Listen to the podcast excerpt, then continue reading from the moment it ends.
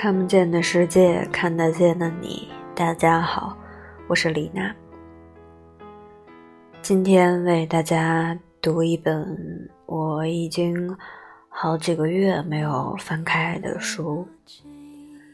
这是一个对我此生有着很深远影响的朋友送给我的第一本书，算是一个交换吧。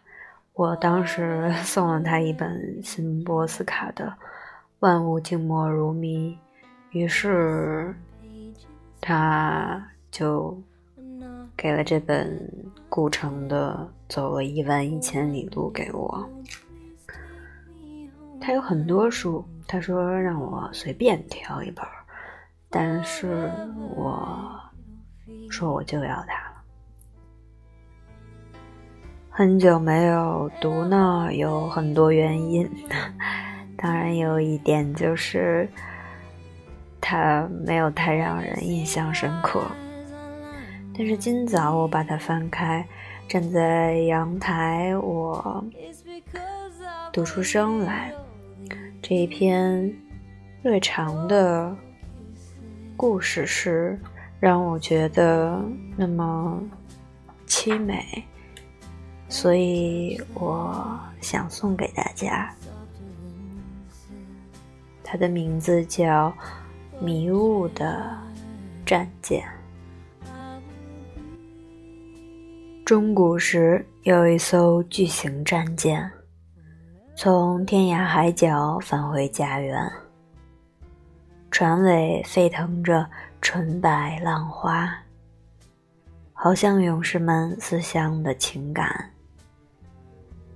战舰征服了许多帝国，夺取了教皇神圣的王冠。今天，所有帆都狂喜地张开，准备拥抱家乡的炊烟。那是一座极美的岛屿，油甘蓝在碧空下安眠，金塔和妻子。等待的目光，使勇士的心中光辉灿烂。但是为什么还没有到达？水平线上只有落日一团。船长拉坏了望远镜筒，水手气闷地拍打罗盘。哼，再不会找见，不会再见。所有的烟海。都已飘散。那是一次火山的热恋，把岛屿接往无底的海渊。现在海水蓝得那么天真，没留下一丝可疑的波澜。先哲升天时也没有遗训，说岛也许比船寿命更短。于是，寻找就继续下去。勇士都相信走错了航线，他们查阅了所有海洋，有的洋面竟被翻起了毛边。最后，在一阵绝望的风中，战舰搁浅在石航中间。浓缩的岁月开始结晶。形成了一个苦咸的语言。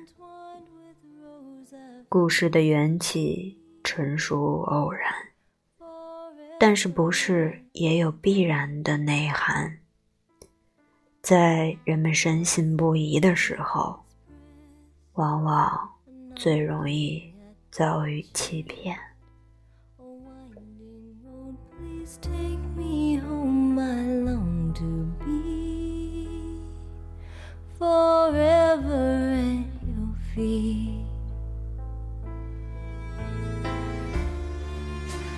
I hope that you won't mind, my dear,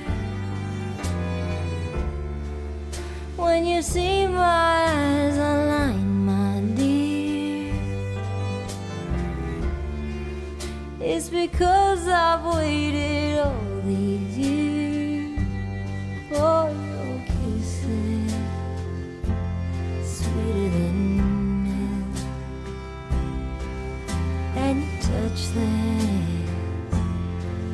to the